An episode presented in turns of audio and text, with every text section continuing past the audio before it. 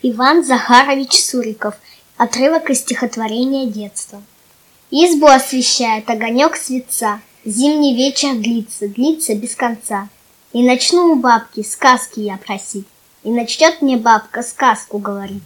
Как Иван-царевич птицу жар поймал, Как ему невесту серый волк достал. Слушаю я сказку, сердце так и мрет, А в трубе сердито ветер злой поет. Я прижмусь к старушке, Тихо речь журчит, И глаза мне крепко сладкий сон смежит.